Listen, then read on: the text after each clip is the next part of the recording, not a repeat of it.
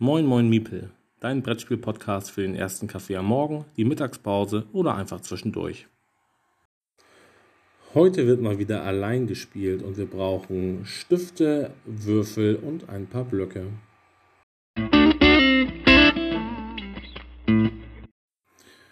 Moin, und wir spielen nicht Kniffel übrigens. Nein, wir spielen Imperial Settlers Roll and Ride. Ähm, ja, man hat so das Gefühl, dass in den letzten Jahren in der Spielszene ein großer Trend entstanden ist, alles Mögliche in Würfelspielform zu vermarkten. Also es ist ja auch keine neue Erfindung, gab schließlich schon zu die Siedler von Katan und die Burgen von Burgund Würfelspiele, aber ähm, unter diesem Begriff Roll and Ride ist jetzt in den letzten Monaten und Jahren wirklich einiges erschienen. Ähm, das scheint ein Trend zu sein. Und wir schauen uns jetzt heute mal an, was dieser Trend denn so taugt. Also, ich muss dazu sagen, ich habe das, äh, den großen Bruder Imperial Settlers habe ich nie gespielt. Ähm, ich kenne jetzt wirklich nur diese Würfelvariante und ähm, kann dazu auch äh, deswegen gar keine Parallelen ziehen zum großen Grundspiel.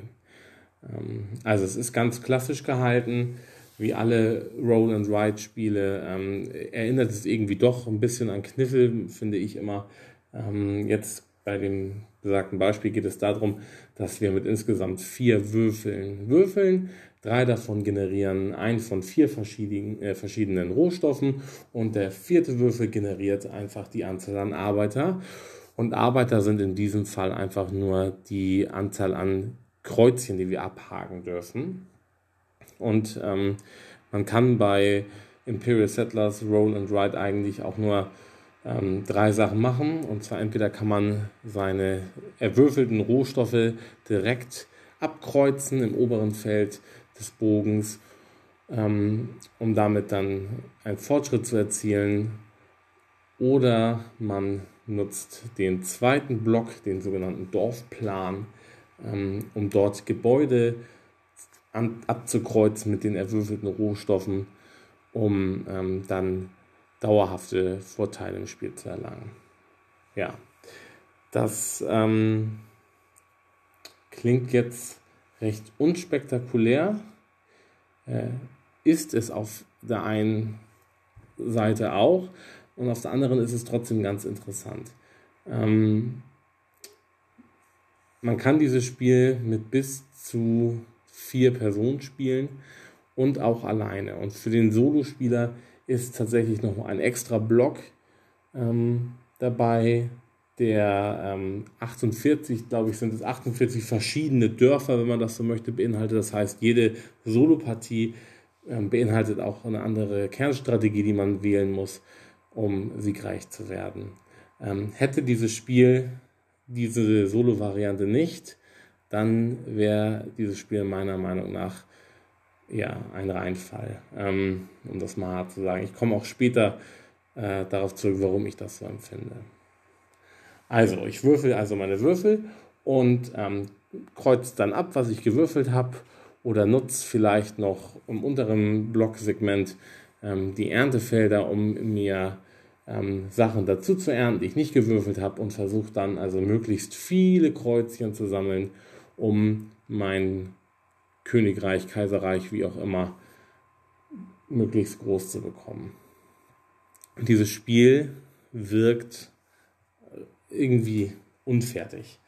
Ähm, denn das Problem oder eins der Probleme ist, dass alle Rohstoffe, die ich erwürfel, virtuell sind. Das heißt, die wandern in einen virtuellen Vorrat, aber es werden keinerlei Token mitgeliefert, es wird keine Abkreuzliste mitgeliefert, wo man da ähm, Liste führen kann, was man jetzt diese Runde hat oder nicht. Das heißt, das muss man sich alles merken oder man muss es aufschreiben. Das ist recht mühsam. Es gibt zum Glück, wie immer, bei Boardgame Geek eine sehr schöne Liste, die man sich einlaminieren kann und dann mit einem non-permanenten Marker abstreichen kann, um Haushalt zu führen, was ich denn jetzt habe und was nicht. Hat man diese Liste nicht, ist es meiner Meinung nach komplett ähm, Wahnsinn, dieses Spiel zu spielen, denn spätestens ab Runde 4 oder 5 hat man einfach den Überblick verloren. Denn die Gebäude, die man ja baut in diesen, auf diesen Dorfplänen, generieren mitunter auch noch zusätzliche Rohstoffe. Und einer der vier Rohstoffe, nämlich das Gold, ist auch eine Joker-Währung. Ähm, das heißt, das wird dann recht schnell, recht wuselig, was man dann wirklich alles hat.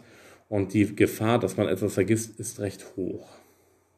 Dazu kommt noch, dass der Preis, die äh, UVP für das Spiel 25 Euro beträgt.